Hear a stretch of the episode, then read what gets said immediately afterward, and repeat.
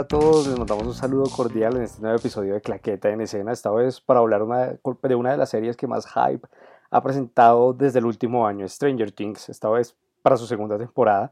Estoy con Susana. Susana, ¿qué tal? ¿Cómo vas? Todo muy bien, Jesus. Muchas gracias y estoy feliz de que hablemos de esta serie que a mí personalmente me encanta por los personajes más que por la historia. Y con Daniel, que siempre nos acompaña desde Buenos Aires. Daniel, ¿qué tal? ¿Cómo va? Hola, Jesús y Susana, bien. Aquí listo para hablar de esta segunda temporada de Stranger Things.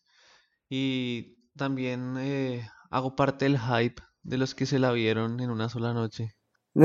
y estábamos ahorita, antes de empezar el podcast, hablando de que es una cifra impresionante. Casi 360 mil personas registró Nielsen, una firma que realiza análisis de datos de que vieron la temporada en los primeros 24 en las primeras 24 horas, pero porque el hype, porque la primera temporada sin duda marcó un hito, ¿no? Un antes y un después tal vez para Netflix. Sí, yo creo que ha sido de las producciones originales de Netflix que más fuerza ha tenido. Yo creo que sin lugar a duda creo que Stranger Things ha sido la puerta de Netflix para enganchar a mucha gente y también de convencer con sus nuevas producciones se volvió una de las armas más importantes, los actores tuvieron un reconocimiento casi inmediato, hablar de que era la actriz más reconocida era tal vez Winona Ryder y volvió a disparar su carrera. Sí, y además porque salía en la primera temporada realmente ella nunca tuvo, o sea, no tuvo mucho peso, siendo que era la actriz como más reconocida del, del casting.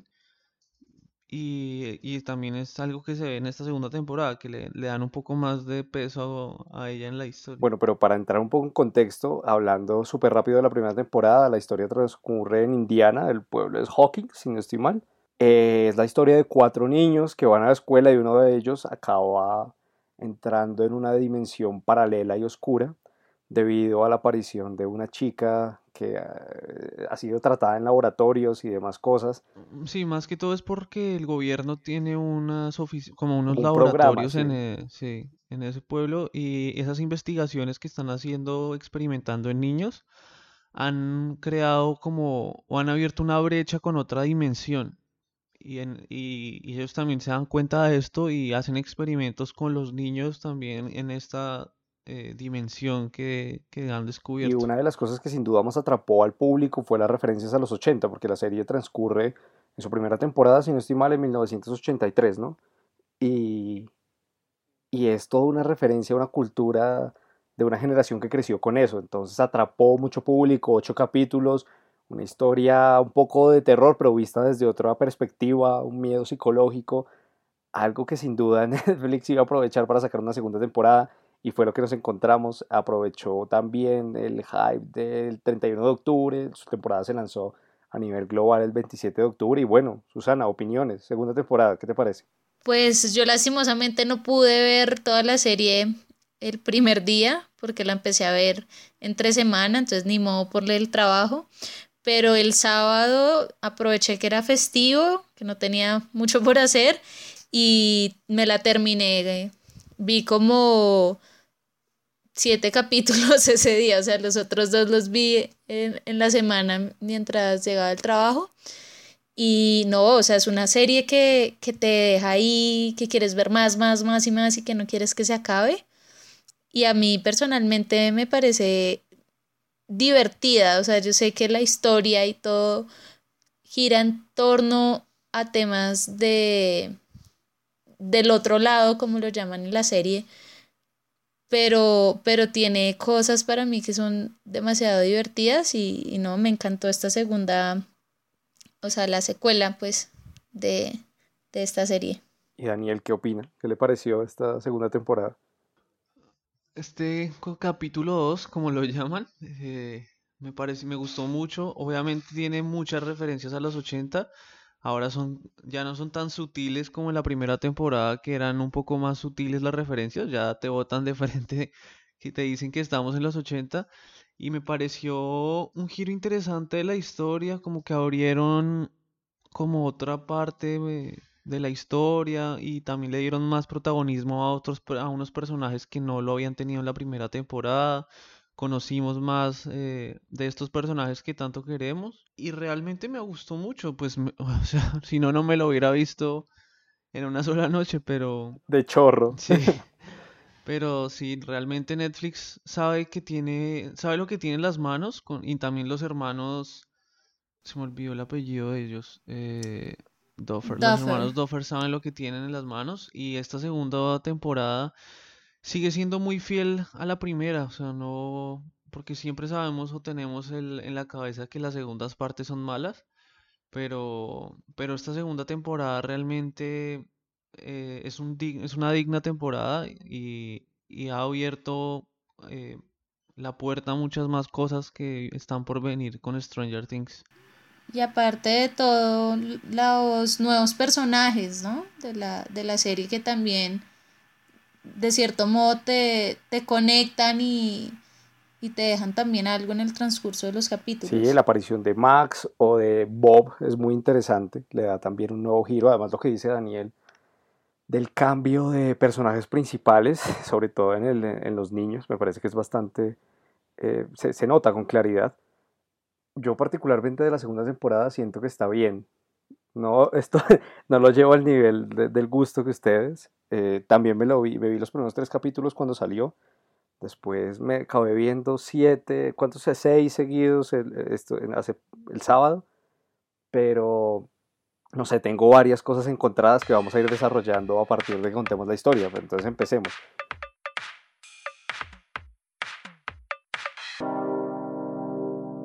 Hey, a partir de ese momento hablamos con spoilers.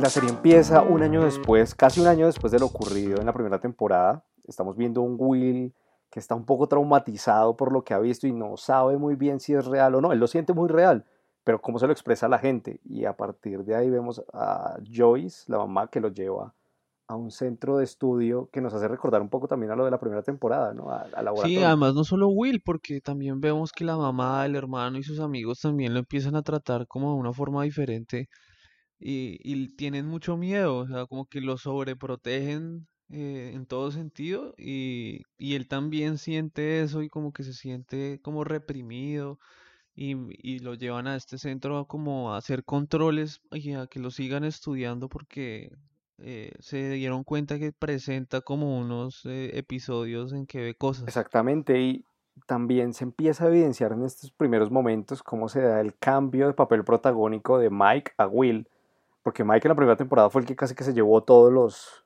momentos importantes. Y aquí vemos un poco menos de Mike, empezamos a ver más de Will, estamos más en la casa de, ellos, más desde su papel y cómo ve la escuela, cómo lo recibe la gente. Sí, yo siento que la primera temporada fue Mike y la familia de Mike y todo el entorno de Mike. Y en esta temporada conocimos más de, de, de Will y de Dustin de los Bayers. también de la, de la casa y todo el entorno de Dustin y, y me pareció chévere. Sí, er, era, un tema que justo antes de empezar lo habíamos hablado, que creo que se repartieron todo el papel protagónico de Mike en los otros tres personajes. Si bien siento que Will se llevó gran parte de eso, vemos más de Lucas, vemos más de Dustin, vemos cómo le salieron los dientes a Dustin. Sí, también lo menciona, ¿no? También él lo hace. Sus perlas las llama. Ah, sí, es, un personaje, es un personaje bien interesante. Además, el chico que, hace el papel, que tiene un gran potencial también para las comedias, se deja llevar súper bien por, por su personaje. Sí, me pareció muy chévere también todo este, y como, como este duelo con Lucas y como Dustin también empieza a relacionarse con otros personajes diferentes. Y como el grupo de cuatro con Eleven, digamos cinco, eh, ha empezado a crecer más y se han vuelto todos como un gran grupo. Y también pues eh, cabe resaltar el personaje de Mike en la depresión, por decirlo así, en la que cae al, saber que Eleven... está reentusado el man. Exacto, que Eleven no está y, y vemos cómo él no quiere que otra niña, en este caso Max, entre en el grupo y, él es como muy celoso con ese tema, mientras que como lo mencionaban, Dustin y Lucas son los que quieren darle la bienvenida y de hecho esas partes son bastante graciosas cuando tratan de, de hablarle a Max y intentan averiguar por qué es como es. Son súper divertidas porque quieren meterla también al grupo porque les gusta. Claro. De eso hay un, un dato curioso que es que en, el- en los primeros capítulos que ellos están jugando un juego que es como una animación de un caballero y un dragón, que la, en ese juego la puntua- mayor puntuación la tiene Lucas y Dustin pierde y Lucas le dice como que la princesa sigue siendo mía y al final vemos que el que se queda con la con la con Max es Lucas. Y este es además eh, interesante que digas, yo le iba a decir justamente que es la referencia al título del capítulo, a la película también súper exitosa de los 80 de Mel Gibson, de Mad Max, que revoluciona un poco el tema de las carreteras y como ella siempre va en patineta. Sí, y toda la onda de ella que es súper rebelde, o sea, es clara, claramente es un, y pues el nombre del capítulo también Si hace eh, una lo, referencia lo hace claramente, es una referencia a Mad Max. Incluso uno de sus juegos es, no recuerdo el nombre, pero también uno de los juegos em, es referencia, no sé si se dieron cuenta, bueno, eso también lo vi en Beyond de Stranger Things, que es como muñequitos como abriendo como túneles, por decirlo así. Eso se llama Dick Duck, Bueno, cosa ese sí. también, pues, eh, todo, o sea, digamos, todo lo de la serie tiene relación. Entonces, en este caso, tiene relación con todo lo de los túneles que vemos que hay al otro lado y que, pues, en la serie esto toma toda la importancia para desarrollar el, como el conflicto en sí de esta segunda Sí, temporada. pero eso- esos túneles no están al otro lado, sino están es debajo de- del pueblo, no es que estén al otro lado. Pero sí, o sea, el juego hace clara referencia a los túneles que hace el, el ¿cómo es? ¿Demoguerón? De- el Demo- Demogorgon. bueno, esa cosa. Él, él hace los túneles para recorrer todo el pueblo. Bueno, y hablando de Max, también tenemos la introducción de otro personaje que es el hermano, que se me escapa el nombre, no sé si usted Billy.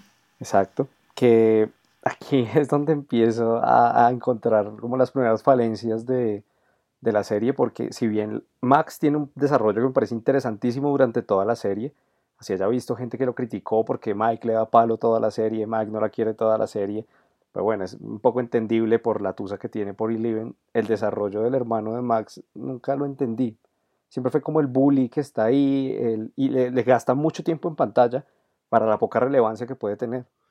Sí, yo también lo sentí raro, o sea, me pareció medio bizarro. Eh, también puedes mencionar que este actor, para los que de pronto vieron la película de los Power Rangers, es el Power Ranger rojo de la nueva película de la que salió hace poco. No Sí, es el idea. Power Ranger rojo, sino que obviamente tiene una transformación hacia los 80 con esa melena que tiene. Pero sí, yo también sentí que el personaje era un poco raro, o sea, no, no sé, no sé cuál fue la finalidad del personaje eh, a fin de cuentas, porque tampoco profundizaron Sí, mucho acerca de él. Solo conocimos lo del papá, eh, como ese conflicto que tiene con el papá y de tener que cuidar a... y es una escena corta Sí, que no trasciende, no va más allá, no muestra nada, mientras que en la primera temporada, por ejemplo, teníamos un Steve que si bien también era, hacía ese papel, eh, tenía un poco más de contexto eh, y relevancia que tuvo en la historia.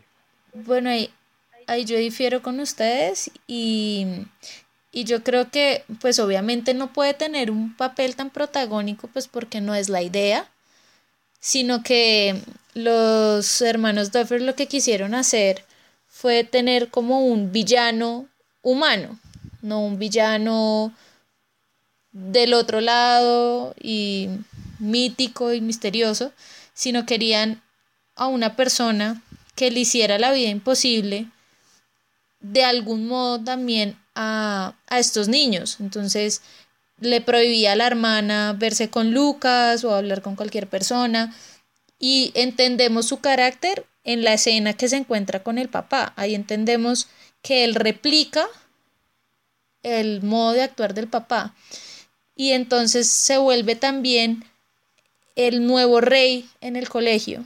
viene a reemplazar este papel que está haciendo Steve, porque vemos el arco de transformación que tiene Steve en esta segunda temporada, que pasa de ser, como lo, ustedes lo decían, el tipo play popular del colegio, a convertirse literal en un niñero y ayudar a estos chinos a, a, que nada pase. Entonces necesitaban como ese balance en la historia y no dejar ese vacío. Y de hecho, pues vemos una escena donde, donde estos dos personajes de Billy y Steve eh, se pelean y todo también demostrando como de algún modo quién es el, como por decirlo así, una lucha entre quién va a ser el rey o quién es el rey en este momento. Y ahí vemos también el carácter que ya toma su hermanastra, Max, y, que se enfrenta a él porque pues ya está cansada de, su hermanastro y de ser tan pesado como es él. Entonces yo sí creo que él está por ese tipo de razones. Mm, de pronto en la tercera temporada va a tener más relevancia, incluso lo alcanzamos a ver con la escena donde él está buscando a la hermana y llega a la casa de, de Mike buscando y sale la, la mamá de Mike, Mrs. Wheeler, y, y, ahí vemos que el tipo se transforma totalmente. de entrada película porno de los 80, más o menos. E, e, es graciosa, pero yo sigo creyendo que estoy de acuerdo con lo que dice Susana en el tema de que se tiene para notar el cambio de Steve y porque tiene que haber un contrapeso humano, pero siento que le dan en pantalla el tiempo es que hasta, hasta que pasa lo del papá, no tiene ninguna escena diferente a estar bravo y manejar. Y esos son seis capítulos. Y estar, fumando, estar bravo, las viejas lo están mirando, trata mal a Steve. Tres actos en seis capítulos cuando tiene un montón de tiempo en pantalla.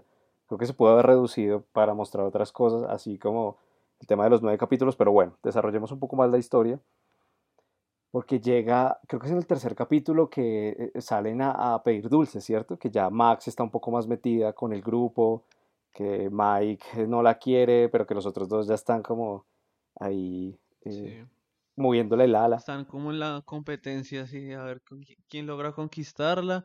Will sigue viendo visiones del otro lado. Eh. Y ahí es en ese capítulo que se le mete en la, el monstruo este al cuerpo y que uno que es una escena fuertísima, está muy bien hecha visualmente, a mi concepto. Sí. Es más adelante, creo que es un poco más adelante, no sé si es en el no es tres o cuatro, no estoy No, creo que en ese no es, o sí. Más adelante. Ahí lo que ahí ah, tiene el primer encuentro como tal con él, que él sale corriendo. Y luego y luego lo encuentran Mike y ya más ah, adelante es cuando él recibe el consejo de, del novio de su mamá, que es Bob, y, y ajá, que él le dice como, cuando niño yo también tenía pesadillas, no sé qué, y un día me enfrenté y dije, no más, lárgate, vete, y eso es lo que pasa cuando en esta escena, que él se acuerda del consejo del novio de su mamá y se queda ahí parado y deja de huir, y ahí es cuando vemos esa escena que para mí fue impresionante, o sea, de verdad, dura, sí, demasiado dura. Y ahí, y ahí resalto mucho la actuación de, pues, del papel que hace Willie Byers, que es Noah Snap, creo que se llama. Increíble. O sea, no, tiene una actuación maravillosa y yo creo que durante toda la serie. Pero ahora que tocan el novio de, de Joyce, es, es Sam, ¿cierto? es Sam del Señor de los Anillos a, mí casi me da algo cuando lo veo, porque como han pasado los años, yo no podía creerlo. John Austin. Está viejo, está gordo. Sí, está viejo, ya está viejo.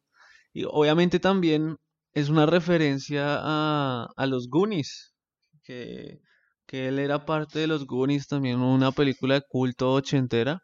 Yo, la verdad, solo he pensado en El Señor de los Anillos. Esos papeles que lo dejan marcado a uno. Pero bueno, también se nos ha olvidado comentar un poco la historia de Jonathan y se me escapa el nombre de la hermana de, Mike. Nancy. Y Nancy. Que desde el primer momento, que en el primer capítulo se ve a Nancy meterse una borrachera y pelear con Steve, se nota otra vez la química entre ellos y lo van desarrollando un montón durante al menos la primera parte de la temporada, pero como en la primera temporada. Mm, sí y no. Sí, Además que también esta historia de investigar y que eran como los detectives, obviamente también es muy homenaje a todas esas películas de, de los 80 con el nuevo personaje que también entra, que es este investigador que empieza con sus teorías de los rusos y, y Que es todo eso. extremadamente ochentero, ¿no? Con Eh, su peinadito para no quedar sí, calvo, las las gafas. gafas, todo. Me encantó la referencia, Murray el, Bauman se llama en la me serie. encantó la referencia del vodka con que lo tiene todo escondido cuando, Y el vodka cuando dice los rusos sí que saben hacer alcohol.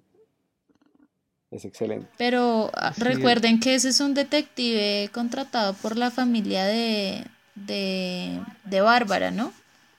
Que ellos, la familia es la que los contrata porque quieren saber qué pasó con su hija y le pasan la tarjeta a Nancy en la comida y ahí es Cuando cuando ella ella decide, sí. contactarlo a él, que él, que él dice como es la única persona que puede ayudarla a que de cierto Sí, modo la hacen todo familia se entere, de, ajá. de dejarse capturar por la, por el centro este, por el- los laboratorios para grabar y tener alguna evidencia para llevársela a este Y como señor Jonathan siempre está listo para ya, sí, y ahí- sí, él es el ahí, El como el enamorado. perrito Es detrás muy de graciosa la ellos. escena en la que Sí, están los dos en el cuarto de hotel acostados y le dice, pues que se, se protestan un poco entre ambos, ¿no? Como nunca, nunca me buscaste. Y él le dice, pues estuve ocupado con Will y con mi madre, yo no sé qué. Y al final ya le dice, bueno, tuviste tiempo. Y él como, pues un mes. Y se voltea brava. Me pareció, me encantó esa escena. Me pareció muy divertido. O sea, sí, que ella le dijo como yo te estuve esperando Un y mes, le sí. dijo como, pero pues apenas un Sí, mes. es, es bien graciosa, pero se nota mucho la conexión y bueno, se termina desarrollando lo que pues todos estamos esperando también, que eso me parece que es bueno que vuelven más largas porque evidentemente querían tenerlos juntos y si bien es, está bien porque es una etapa adolescente en la que se niegan mucho las emociones, es como no pasa, sí pasa, creo que no se podía seguir alargando y, y fue el momento justo también para, para unirlos. Sí, además que me pareció chévere, o sea, todo este tipo de investigación, además porque también era para cerrar un poco también lo de Barb, que no quedara como se murió y ya. Y me pareció una forma también que no fuera algo tan principal, pero que fuera ahí también, que nos lo mostraran eh, como este cierre de, de la historia de Barb. Sí, bueno, yo, yo quería por otro lado que habláramos también de lo que ocurre en el laboratorio como tal, que tenemos también este nuevo personaje, un nuevo doctor que se llama el doctor Owens, creo, que es el que atiende a Will, y vemos aquí un cambio como en, en- con respecto a los doctores de la temporada número uno. Y vemos que es un doctor que al principio yo siento que realmente no, como que no le, uno no le creía a Will lo que él decía y o da, o, o sea, yo lo creía así, pero después me dio la impresión de que se estaban equivocando en los diagnósticos que le estaban haciendo a él. Y pues vemos que obviamente el policía Ho- Hopper, ¿es que se llama? Que no, que lo, pues que realmente encubre todo esto no le cuenta a nadie sobre todo lo que hace el laboratorio y, y empezamos a ver que ya en el transcurso de la historia de verdad es un médico bueno. O sea, como que al principio a mí me da la- el aspecto de, ah, otra vez vamos a tener un médico eh, mala gente que está jugando con, con el niño, con, con la gente, con la mamá y, y luego logramos ver que, que es un doctor que hasta cierto modo sacrifica en su momento para su vida para, para ayudar a que los otros salgan del laboratorio cuando ocurre, bueno, todo esto. Sí, Y así es. Y antes, antes de seguir con la trama del laboratorio, que, que yo creo que es donde se desarrolla casi que el epicentro de la historia, ahorita que Susana menciona a Hopper, también es muy importante decir que él fue el que estuvo con Eleven todo este tiempo, que tenemos unos flashbacks eh, de cómo Eleven escapó. Me parece que los flashbacks pudieron haber sido un poco más específicos porque tiran ahí pinceladas, pero nunca es algo tan concreto. Y me gusta mucho la historia que tienen los dos, Hopper y Eleven, porque si bien se quieren, tienen personalidades muy distintas. Sí, me pareció un giro también muy chévere que le dieron. además que él ah, tiene todo este background de, De su de que su hija se murió, de que sí, de que está separado y como toda esta vida que él lleva, que lo vimos en la primera temporada, y tener otra vez como una niña bajo su responsabilidad, pero que no es cualquier niña, sino es una niña que tiene poderes y de, que no sabe cómo criarla él, porque también siente que no, no fue un buen padre. Entonces, todo este como conflicto interno que tiene él y todo también este conflicto que tiene Eleven de saber quién es, de encontrar un lugar en el mundo al cual pertenecer, de, de buscar sus orígenes. Entonces también es una, me pareció que es una historia muy chévere. O sea, como De que en medio de todo es una niña. O sea, quiere estar en la sí, calle, claro. quiere salir y pues está viéndose inmersa en algo que ella no puede controlar y que desata el hecho de que quiere ir a buscar su- sus orígenes, lo que usted dice, su, su mamá que al final acaba encontrando porque nos revelan. Yo no recuerdo si en la primera temporada ella podía tener esa clase de revelaciones de dónde estaba todo el Eh, mundo. ah, no me acuerdo, la verdad, de la primera temporada. Creo que no era tan... Yo creo que no, pues que, que yo me acuerde, Sí, no, creo que pero no, pero no, no me acuerdo. Pero sí me pareció una forma también muy buena de cómo integraron o cómo le dieron el giro para esta temporada a todo lo que tiene que ver con Eleven, porque al tener un personaje con estas habilidades y juntarlo con los niños, a veces es muy difícil porque es inevitable que ella los opaca cuando está con ellos. Entonces me pareció que este giro que le dieron con Hopper me pareció muy chévere de parte de, los escritores para también darle un- su propio espacio en la historia a, al grupo así es. Y bueno, a partir de esto que fuimos contando, fue que esto pasa en los primeros capítulos para después llevarnos casi que a todos los personajes, pues primero nos llevan a, a Will, ah bueno, es cuando Hopper encuentra, se da cuenta de lo que está pasando y va al campo este de las, los sembrados de calabazas y decide él actuar por sí mismo como siempre lo hace el héroe valeroso y acaba cagándola como todos para que al final sea por Will que se dan cuenta de que tienen que ayudarlo, llegue la gente del laboratorio, quemen eso y a partir de ahí creo que empieza el segundo acto de toda la temporada, que es el laboratorio. Y bueno, primero Will, que también, Sí, y la conexión, y la conexión real que tiene Will la otra, la otra dimensión. Y resalto de nuevo lo que dijo Susana de la actuación del niño, es impresionante. Cuando se bota al piso y hace como que va, está llevado, no, es, sí, es una vaina que demuestra un gran nivel actoral para un niño, no sé cuántos, 12 años puede Creo que tener, ya no tienen como, como 14 años ya. Yo acá les quiero contar un dato curioso. Yo estaba, yo estaba viendo la serie eh, y mis papás estaban al lado y obviamente veían escenas y mis papás, sobre todo mi papá era diciéndome, ¿por qué te encanta ver esas cosas? Eh, ese niño ahí raro, o sea, como que mi papá le impresionó también mucho, sí, como porque te gustan ver todas esas cosas de miedo, de aterra y yo me toteé de la risa, pues porque la serie sí maneja un hilo de suspenso, pero, pero no alcanza a tener un nivel que, que tú puedas decir, no sé, tener miedo como tal. Bueno, a mí en mi caso, pues no, no me ha pasado eso en ningún momento. Hay, momentos de suspenso, estoy, estoy también de acuerdo que, que, pues, en el laboratorio se vive mucho cuando tienen que ir a ese momento de aventura y ver a ver cómo escapan. Pero hubo algo que pensé cuando veía toda la temporada, quiero saber ustedes qué opinan, y es que siento que hay dos dimensiones muy marcadas en toda la serie, la de los niños y la de los adultos. Entonces, como el niño siempre quiere mandarse a la aventura, que no importa el riesgo, que hay que ir y hacer, mientras que el adulto es extremadamente reflexivo, está en momentos nostálgicos de su vida, no sabe muy bien hacia dónde quiere ir, y el niño no piensa en eso, solo actúa a partir de lo que considera que está bien y siente.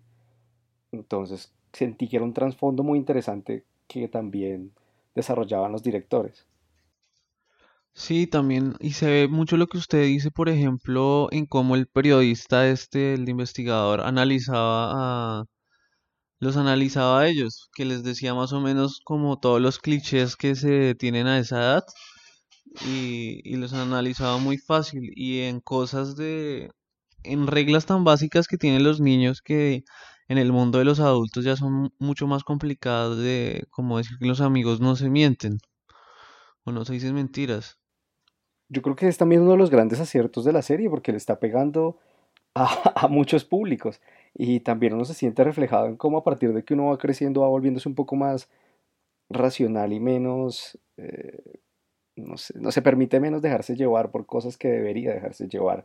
Y eso también despierta la nostalgia que se complementa con todo el hecho ochentero. O sea, es un acierto bien. Bueno, también nos hace falta también mencionar que durante toda la, esta historia que vamos viendo, eh, Dustin se encariña de un eh, una larva de, de D'Artagnan, la, ah. la, llama D'Artagnan por el chocolate que, que come. Y, bueno, porque D'Artagnan es uno de los personajes del Conde de Montecristo también.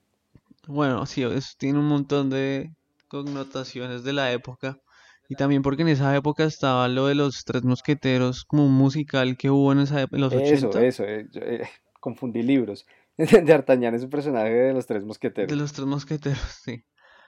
Sí, es uno de los Tres Mosqueteros. El Conde de Montecristo es otra, otra Y bueno, resulta que este, esta larva que él encuentra eh, en, su, en la basura en su casa Resulta que es la que Will escupió al final de la primera temporada y empieza a crecer y empieza a como evolucionar y esto también es como una referencia también a los Gremlins porque los Gremlins también en la en su película iban cambiando de forma eh, devolverse de algo como inocente a algo ya más peligroso y no sé si sea una referencia aquí que acabo de inventarme, pero a Alf le gustaban los gatos, entonces no sé si el hecho de que se haya comido un gato. No, y aparte que este nuevo, que, que aparte este nuevo bicho trae también conflicto con sus amigos, porque obviamente Dustin se encariña con su nueva mascota, por decirlo así, y cuando se da cuenta que, que es, pues esta mascota es del otro mundo y que la quieren matar sus amigos porque saben que es peligroso, él decide protegerla sin llegarse a imaginar que va a crecer, como él dice, un... Eh, Demodoc. ajá. Y, y vemos que ya después él valientemente se enfrenta a, a él para encerrarlo como en el sótano y, y luego ahí es cuando empieza la, nueva relación, ajá, empieza la nueva relación de estos dos personajes, de Dustin y Steve, y vemos cómo eh, esta relación trae como mutuo mm, beneficio, por decirlo de algún modo. Es interesante para ambos. Claro, y pues se vuelve como el, como una especie de hermano mayor que lo aconseja con las, con las niñas y todo el cuento, incluso le revela el secreto de cómo él tiene el pelo de esa manera. Y, y acá entonces empezamos a ver el arco de transformación de Steve con esta nueva amistad y se genera porque ninguno de los amigos de Dustin le, le responden, lo cual me lleva a acordarme de la hermana de Lucas, que vemos que es la hermana pequeña que se la monta el hermano por nerd, que no es capaz de hablarle a las niñas, que código rojo. Y también acá quiero em, resaltar una cosa de la serie y son los radios o walkie-talkies como quieran llamarlo y que posiblemente, de hecho una de las preguntas que les estaba haciendo en Beyond the Stranger Things fue si ellos, si los hermanos Duffer creían que esta historia era posible en el 2017, con todas las tecnologías.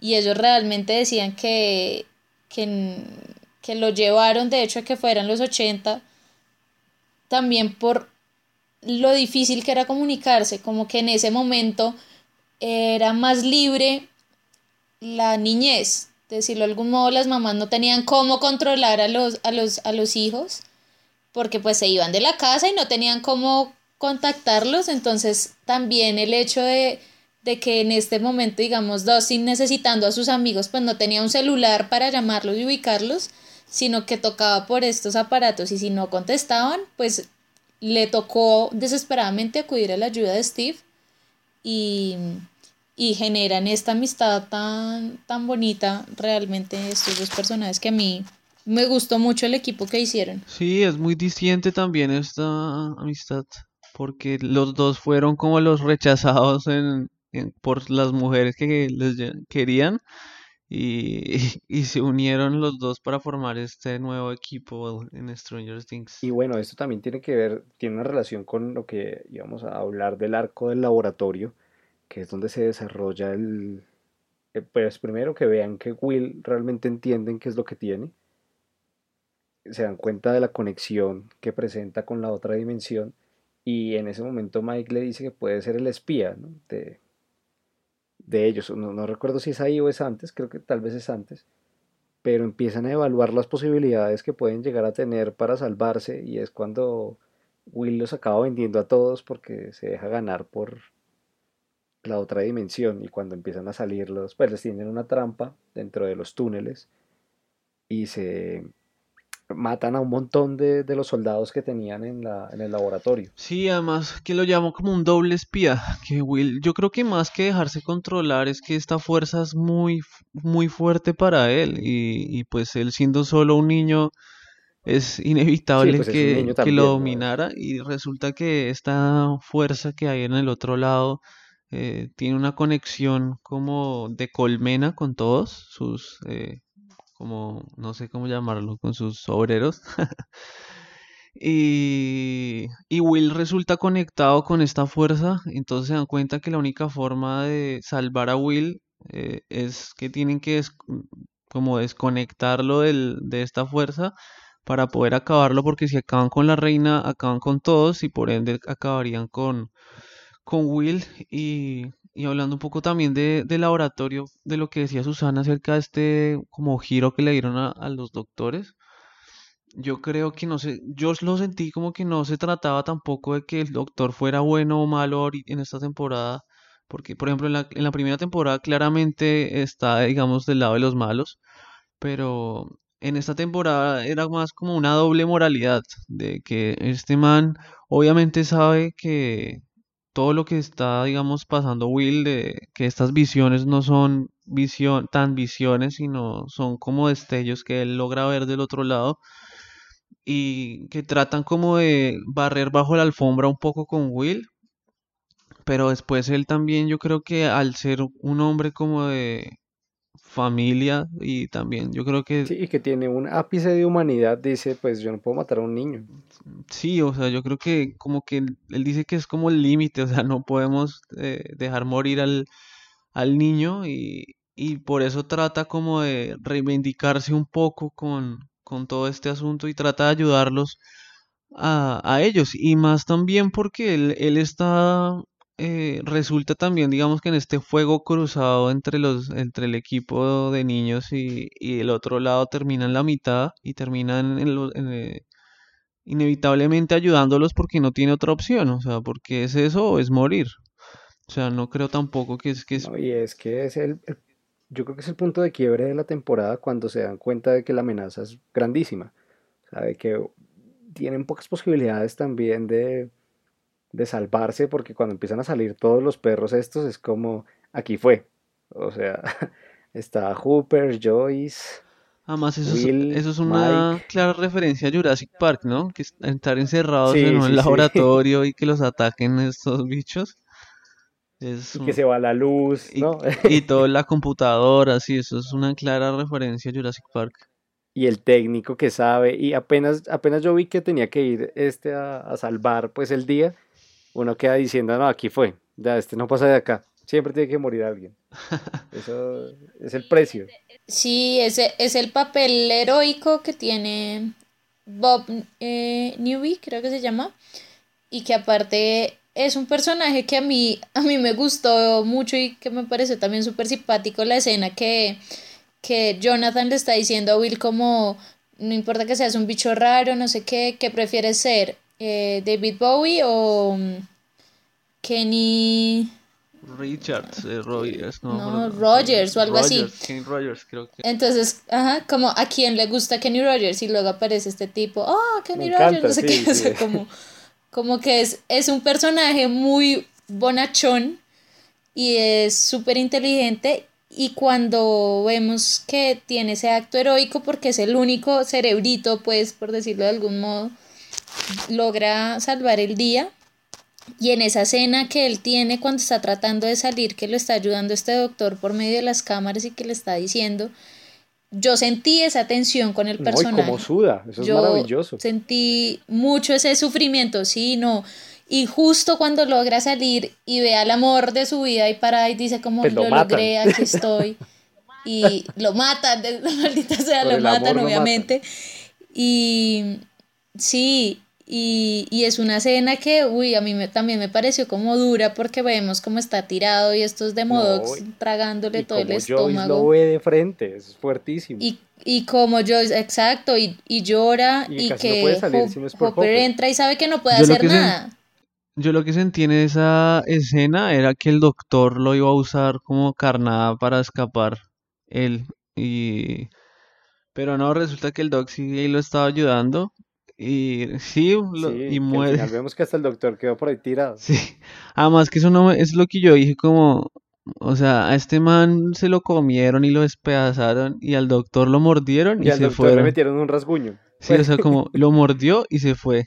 Entonces fue como, ¿por qué? No entendía, digamos, eso. Bueno, y mientras, mientras ocurre todo esto, también vamos con el arco de Eleven, que en, en un primer momento se va de la casa de Hooper que se da cuenta de que tiene que buscar a su mamá, la encuentra y, habla con su tía. Pero se da cuenta de que la tía tampoco quiere lidiar con muchos problemas. Que primero su mamá, vemos la historia de la mamá, que es pasada. Es una historia de mucho dolor también, que, la interpretación de la chica que hace de Eleven eh, se nota pues compugida por el tema. Billy Bobby Brown, sí. No, yo creo que esta nena, Billy Bobby Brown, está demostrando que que tiene un futuro prometedor, sí, tiene, un futuro prometedor en Hollywood. Y, creo que, y ahorita creo que es el boom, ella es una de las actrices del momento en Hollywood y creo que se vienen grandes cosas para, para ella en Hollywood, más que a ellos, yo creo, más que los propios niños. Sí, tal cual habría. Perdón, Jesus, tiene, tiene escenas bastante fuertes y emotivas, incluso ella, ella lo reconoce y una de las discusiones que tiene con Hopper, que es cuando pues ella decide irse, como que ella se enfrenta a que nunca alguien la ha mandado, como solo papá, como ella dice, y incluso lo compara él con, este médico que la utilizó a ella, y vemos el, el carácter y, y, y su... Mm, el papá. No sé, su, su fuerza, no, su fuerza, no, no, no, su fuerza actoral, o sea, hablo de la actriz, que es, que es impresionante todas, tú sientes la emotividad de ella en sí y en la escena, me adelanto un poco ah, a la historia, que vemos cuando, cuando la hermana, entre comillas, se le mete la cabeza y le muestra a papá como diciéndole eso, la actriz reconoce que esa fue la escena más fuerte que tuvo que hacer, que después de haberla grabado, siguió llorando 45 minutos. O sea, fue una entrega total de la actriz que te hace ver que esta China va para pa grandes cosas, es impresionante. tiene, un futuro, y ya que hablas de la hermana, pues ella después de estar con, con su mamá y ver que la tía no le interesa en lo más mínimo, decide, bueno, y al darse cuenta de que hubo otros proyectos, que tenía una hermana con la que convivió, decide irse a Chicago. Y este es otro de los grandes momentos que yo no entiendo de la serie, porque siento que pues un capítulo entero para todo esto. Tal vez no era tan necesario, tal vez haberla llevado a Chicago no era tan necesario porque es un Chicago. Yo sentí que era otra serie. Este capítulo, si bien quiere mostrar el lado sentimental de, de Eleven o de Jane, es que ya se llama. Jane, sí. Eh, eh, yo lo sentí por otro lado. Cuando empezó el capítulo, yo dije, ay, si Eleven se viene a vivir aquí y crece y busca un trabajo y es como, ay, no mentiras, esto es otra serie. sí, además, pues yo lo único que pues me gustó de toda esta parte es que era lógico que hubiera más de una Eleven. Conocemos ahora a, a 8, eh, que resulta siendo hermana más porque se nombran, porque compartieron este experimento en el laboratorio más que porque sean hermanas de sangre, digamos. Eh, pero sí, yo también lo sentí muy raro. Eh, no sé bien qué. Pues era la forma de introducir a este nuevo personaje eh, en la serie. O sea, siento que fue le dieron un capítulo a, a 8 como para mostrar todo lo que se va a venir más adelante con, con ella en, Stranger Things. Más no creo que era por... Sí, seguro también era un tema de asegurar la continuidad. Sí, era como dejar algún cabo suelto de, en la historia porque, o sea, en la historia en general de los niños, o sea, más que todo ya se fue cerrando, ¿sí me entiende? Y de los cabos sueltos que quedaron para las próximas temporadas, yo creo que es eh, esta 8, eh, de qué va a pasar con 8 y de qué va a pasar con la relación con, con Jane. Eh, Sobre todo también por la conexión que se nota que tienen. Sí, además porque es también este, este poder que tiene ella también es muy interesante, poder ponerle en la cabeza a cualquier persona lo que ella quiera. Entonces, y de ver también que tiene poder sobre Eleven, o sea, que Eleven, porque siempre Eleven ha sido como el comodín, que obviamente sí tiene sus límites, pero, pero Eleven era como la todopoderosa, ¿sí me entiende? Y, y mostrar que esta nueva también tiene como formas de eh, controlar o de confrontar a, a, a Once es, es chévere. Y, y vamos a ver qué ¿Qué viene ahora en adelante para la futura temporada que esté por venir?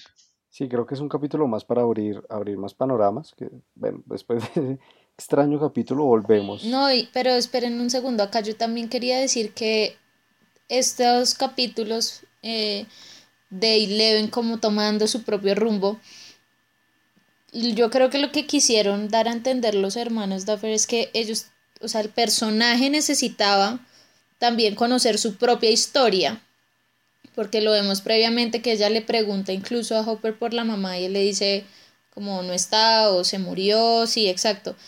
Y ella no se detiene ahí, o sea, como que la historia no, ah, bueno, listo, me dijeron que se murió, se murió. Ella, el personaje, quiere saber de dónde viene como tal, cuál es su origen y, y lo descubre con su madre y luego lo descubre que tiene eh, esta hermana, la cual le ayuda a canalizar su ira para tener así mayor poder. Entonces yo creo que esto también sirve con el fin de que ella ya cuando la vemos, cuando vuelve otra vez a, a Hawkins porque tiene que salvar a sus amigos, eh, esto ha sido como ese arco de transformación también de maduración más que todo que ha tenido este personaje y también de, tener mayor control sobre sus poderes. Es decir, yo creo que ella sola, encerrada en la casa que la tenía Hawkins, no hubiera podido hacerlo. Por eso necesitaba este personaje tomar este rumbo, este camino, enfrentarse a este proceso para así, cuando volviera a su pueblo, pues lograra, eh, bueno, pues todo lo que logró. No, y porque ni siquiera se sabía si ella iba a volver al pueblo o no. Ella también necesitaba estar convencida de que era lo que quería hacer. Y fue en su viaje que se dio cuenta de lo que quería hacer. O sea, si bien yo siento que, fue un crecimiento de personaje, las formas tal vez pudieran haber sido un poco diferentes. O bueno, volviendo con... Yo creo que también fue para lo que una frase que me quedó de lo que ella dijo de esto, de esta parte, fue que decía como que quizá no podía salvarse ella, pero podía salvar a, a otros. A sus amigos, o sea, sí, podía salvar a otros. Entonces creo que fue también la forma de ella encontrar un rumbo o encontrar e, ese lugar al cual llamar hogar, que era el que tanto ella estaba buscando. Sobre todo porque me hizo recordar también un poco al personaje de Laura en, en Logan, que tiene que tomar decisiones muy difíciles siendo una niña y a veces tendemos a, verlo de una manera un poco más racional y más grande cuando es una niña, así sea fuerte. E, e, es el concepto que usted acaba de decir, está buscando su hogar, donde sentirse querida, parte también de algo. Bueno, entonces volviendo al tema del laboratorio, después de que se salvan, de que muere Bob, de que se encuentra, todos tres arcos argumentales se encuentran ahí, porque es el de Steve y, y Dustin. con Max y Lucas que se, se, añadieron, que se salvaron también de milagro de que se de los Demodogs. Ajá. Llega eh, Jonathan y Nancy y todos se van y es como esa reagrupación de el, acto final ya de la serie, que es cuando, bueno, Will, necesitamos ver qué hacemos con Will porque Si no, este, si no le sacamos esto, se va a morir y si no, nos va a vender a todos y nos, va a, nos van a matar a todos. No, y que lo que yo le decía, tenían que sacárselo para, para que no se muriera, porque ellos inevitablemente tenían que confrontar a, a, esta fuerza y sabían que como Will estaba unido, si mataban a esta, al, digamos, al villano, se iba a llevar consigo también a Will. Exacto, y después con esta reunión y la llegada después de Eleven matando a esos demodogos que los iban a matar a ellos, es como esa regrupación de todos, ¿no? Ese momento también en el que Mike, que entiendo el dolor, pero me pareció una diva toda la temporada, eh, tiene el momento en el que empuja a Hopper y se muestra que está todo eh, alterado, porque no le habían dicho que Eleven estaba realmente viva. Llega el, nuevo momento de, la división final para atacar al, al gran villano de la temporada, e ir al otro lado y deciden cerrar el, el túnel, ¿no? Se ve un Eleven, nada más lo que ustedes decían, mucho más consciente de todos sus poderes, de lo que puede hacer, de que ella puede cerrar y lo toma con mucha naturalidad. Y vemos también cómo ellos también saben que quiénes son los principales y quiénes son los de reserva. Y eso también me pareció muy chistoso. Sí, me encanta esa parte de Steve, como nosotros somos el equipo del banco. Sí, esa parte fue muy buena, fue muy chistoso. Y eso suma a lo que decía Susana hace un rato de la comedia, porque si bien es una serie de suspenso, eh, la diversión que puede presentar un niño se siente, se siente latente casi que a, todos los ratos. O bueno, es aquí en esta división que vemos cuando le van a sacar por, por medio del calor a Will eh, lo que tiene del ser oscuro este. Porque no, creo que el Demogorgon es solo una manifestación. Yo creo que la oscuridad es como todo un gran panorama. Y me encanta la actuación de Winona Ryder en ese momento. Como se ve siempre al límite. Cuando Jonathan le dice que no, e, esas tres actuaciones de Nancy, Jonathan y, y Joyce se me hacen bien interesantes y evidentemente la de Will. Sí. Además que esa escena lo que le digo es una clara referencia al exorcista de Will en pijama en una cama blanca y como un exorcismo que le están haciendo. O sea, es una clara otra más de las muchísimas referencias que tiene esta serie.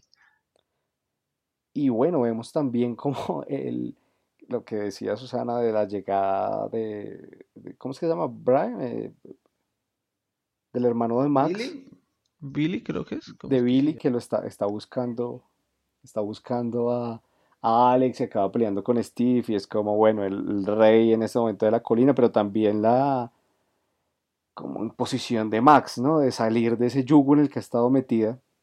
O sea, a mí me gustó muchísimo el personaje de Max porque al final es reprimida, pero también quiere ser parte de un grupo social, es bastante evidente y cómo logra sobreponerse ya de su hermano con la amenaza que le hace y también le demuestra la valía que tiene a Mike, que la ha estado jodiendo toda la, todo, toda la temporada, cuando coge el carro y maneja y maneja súper bien, entonces es una reivindicación bien interesante. Sí, además que hasta la misma Eleven también le, le hace el feo, ¿no? Le hace el quite. Le hace el feo, sí.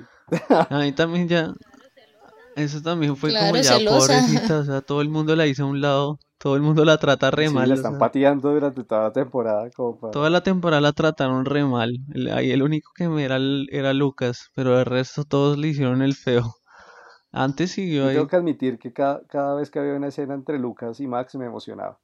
Yo esperaba que Lucas acabara con ella. ¿Era Team Lucas?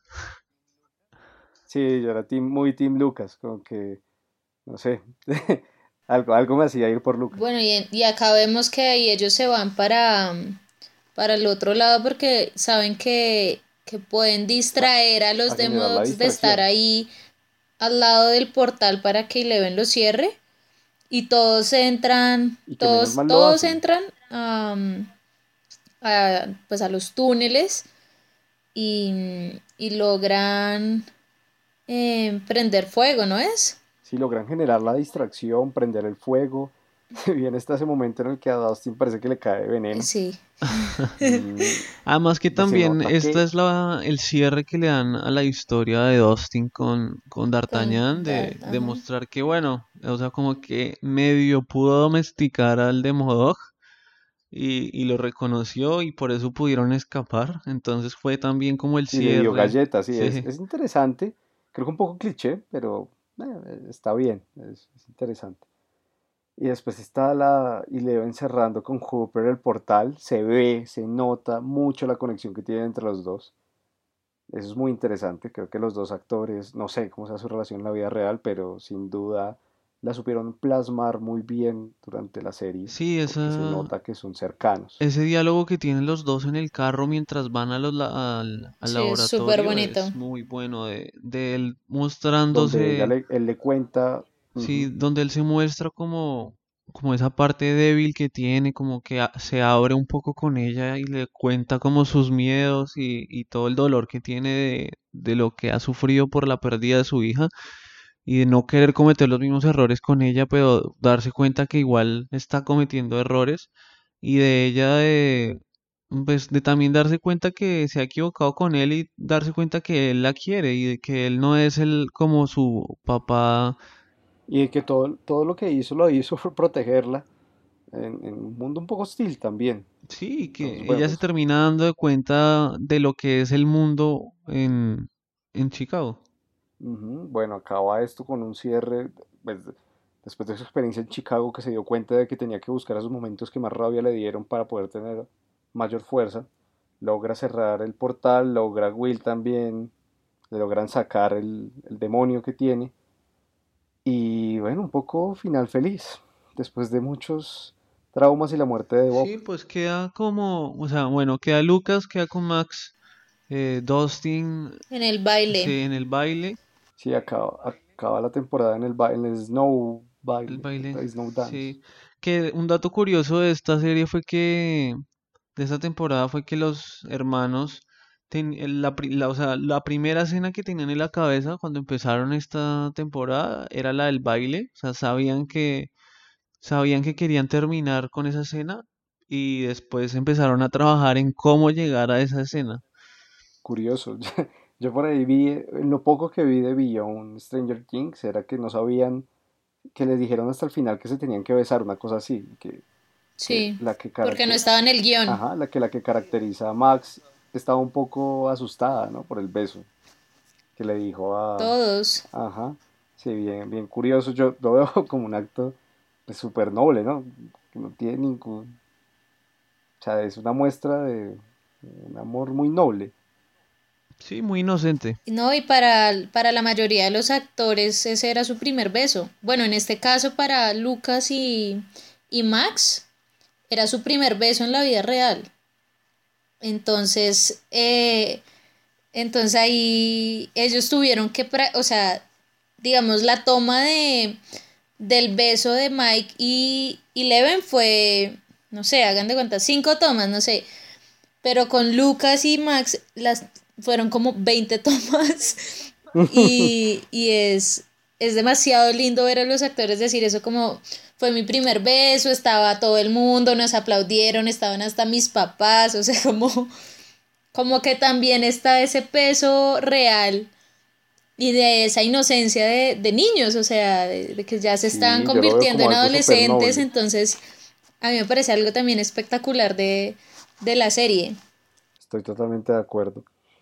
Y bueno, ¿qué, opiniones finales deja toda la temporada? El hecho de haber recorrido esto, de ver lo que hablábamos durante ya hasta ahora la que, de que hemos hablado, las posibilidades para la tercera. Yo particularmente creo que podría haber una tercera. No sé si deban apostar por el mismo concepto, porque siento que la primera y la segunda manejaron un concepto bastante similar en muchas cosas. Creo que ya deberían explorar otras opciones, sobre todo con lo que hablábamos de los cabos sueltos que Sí, dejaron. igual lo que yo le decía, creo que esta cosa con el otro lado quedó un poco más cerrada que en la primera temporada. Yo creo que ahora van a expandir un poco más con, con los poderes de Eleven y que Eleven también igual quedó como en el, con el gobierno, digamos, eh, de lo que va a pasar con Ocho, de, de la adolescencia ya, porque ya son adolescentes, eh, ya no son niños, sino ya empiezan su adolescencia y todo lo que con ello conlleva. Eh, Y también pues vimos eh, que queda uno, todavía está la presencia de esa al otro lado, pero pues no sé yo cómo va a pasar ahora que ya no tiene el poder sobre, sobre pues, Will. Yo, yo, siento que es un poco como lo que ha ocurrido en, Doctor Strange, no sé si tengan un poco de eh, idea de, de, lo que pasa en algunas dimensiones, que, que siempre está ya el mal. La vaina es que no puede abrir un camino y tal vez en algún momento pueda volver a abrir un camino. Puede que 8 sea la que abra el También puede, pues son posibilidades infinitas un poco, depende también el, el, ideal que tengan los guionistas o por donde quieran empezar a dirigir también la serie, porque lo que dice Daniel es muy interesante de la adolescencia, de cómo lidian con ello, va a ser curioso. A ver si Billy tiene un papel, a ver si desarrollan toda la película por lo que querían hacer con la mamá de Mike también. Sí, la idea de, de los creadores de la serie, que son los hermanos Duffer, es mantenerla por más tiempo. Es decir, yo creo que incluso no vamos a tener solo una tercera temporada, porque vemos que también esta segunda temporada fue un éxito. Lo que pasa es que ahí ya tienen que mirar bien porque rama pues se van a ir porque igual ellos también están enamorados de los niños, es decir, de, estos actores y de lo que aportan. Y, y, bueno, aparte quería resaltar obviamente la música que manejaron en esta temporada. En Spotify pueden encontrar la playlist de Stranger Things 2 y a mí me pareció que la música le dio demasiado poder a las escenas y quería también eh, comentarles que el director, que no me acuerdo en este momento cómo se llama, de varios capítulos, eh, creo que es de apellido Lee o Libby, algo así, no me acuerdo, eh, lo que él hace en muchas escenas y que también empleó acá fue que mientras no había diálogo, y el personaje tenía que hacer algo, digamos, en el caso de Steve cuando tenía que, cuando salió del bus a, a pegar, pues a luchar con los Demodogs, que no hay diálogo, sino los niños atrás diciendo como corre, aborta la misión, no sé qué, pero él está en plena acción y eh, tratando de que no lo maten, lo que hace el director es ponerles música en ese momento de escena a los actores y esa música es la que los lleva a un nivel mayor de motivación y que en muchas ocasiones incluso eh, no sé si ustedes se acuerdan en la primera temporada cuando la casa de, de Joyce Byers está llena de luces porque Will se está comunicando con ella a través de las luces sale una niña sale una niña pequeña que, que es creo que la hermana de Mike que tiene tres años en ese momento la niña y entonces ahí el director le dice como, hay momentos en que pues con una niña de tres años no hay palabras que ella pueda entender. Y lo que él hizo fue poner una música de suspenso mientras la niña caminaba viendo las luces. O sea que es un recurso que él utiliza para, para guiar mejor a sus actores y a mí eso me pareció increíble y que obviamente todos los actores se lo reconocen a este director. No, es que es un juego de música en la primera y la segunda temporada maravilloso.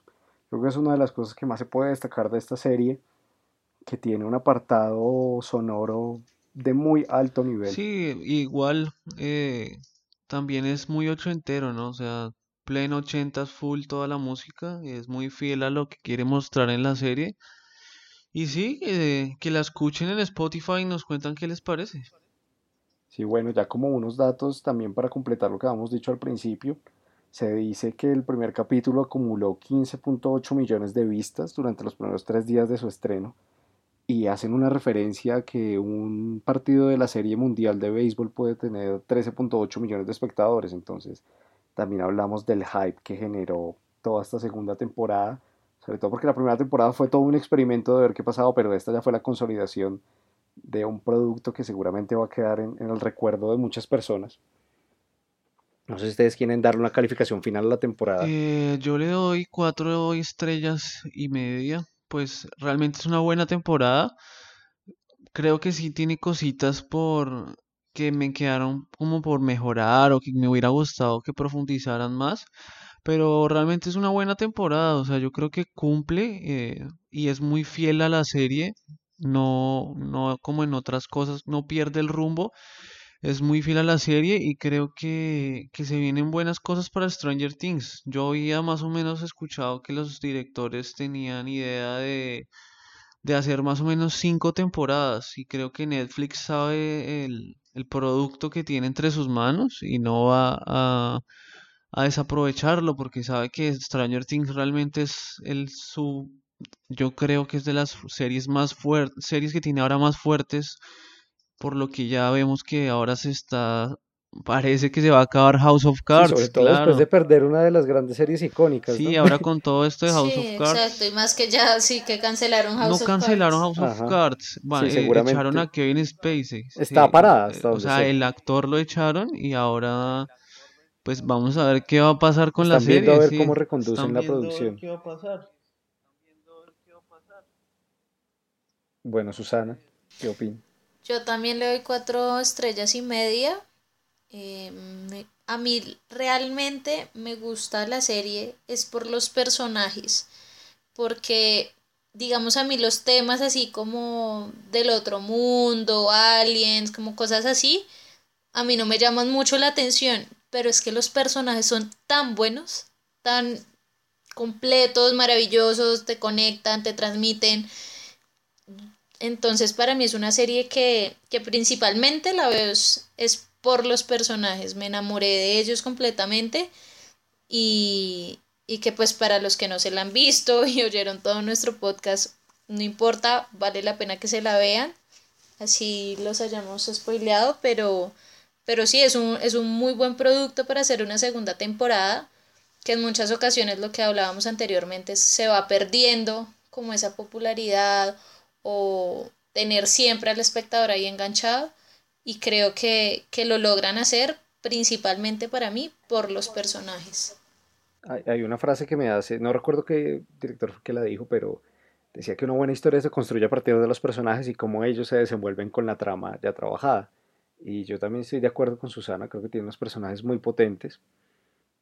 Creo que conectan sobre todo, que uno los siente reales a pesar de, que sea un pueblo ochentero, de que Leven tenga poderes.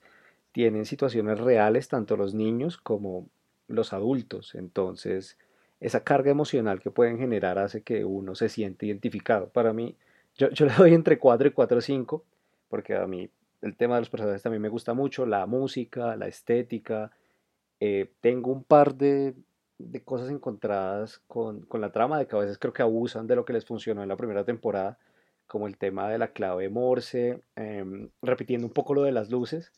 Mm, los 80, el tema de los 80, lo que yo le decía. También ya creo, que es un abuso que dijeron, seamos un poco fanservice y si esto le gustó a la gente, pues hágale pero o sea, está bien. Eso sí, el, séptimo capítulo a mí no me gusta, me saca totalmente de contexto y por eso yo creo que le bajo un poco eh, mi calificación, pero es una buena serie sin lugar a dudas que, que vale la pena ser vista. Entonces, bueno, pues esperamos sus opiniones, lo que les parezca, que vean Stranger Things, que nos digan qué opinan, como dice Daniel, que nos escuchen porque estamos en Audioboom, en Spotify, en TuneIn, en iTunes, en iBox desde Facebook también pueden escuchar los capítulos. Y bueno, esta vez con, que nos sigan en Instagram y en Facebook, donde compartimos contenido pues, de, lo que está pasando en el mundo del cine, de lo que puede llegar a pasar. Y bueno, también tendremos el desarrollo de nuevas cositas por ahí que les iremos comentando. Estamos en Jump también haciendo un par de experimentos. Y sí, síganos en Jump. En Jump aparecemos como Claqueta Express. Igual también en nuestra página de Facebook van a poder encontrar los links para ir, ir encontrarnos en Jump. Y nada, que nos sigan escuchando y más importante aún que nos cuenten qué les parece, que nos cuenten también sus opiniones, si les gustó o no les gustó la temporada o qué películas o series les gustaría de las que habláramos. Y nada, nos estaremos escuchando en un próximo podcast.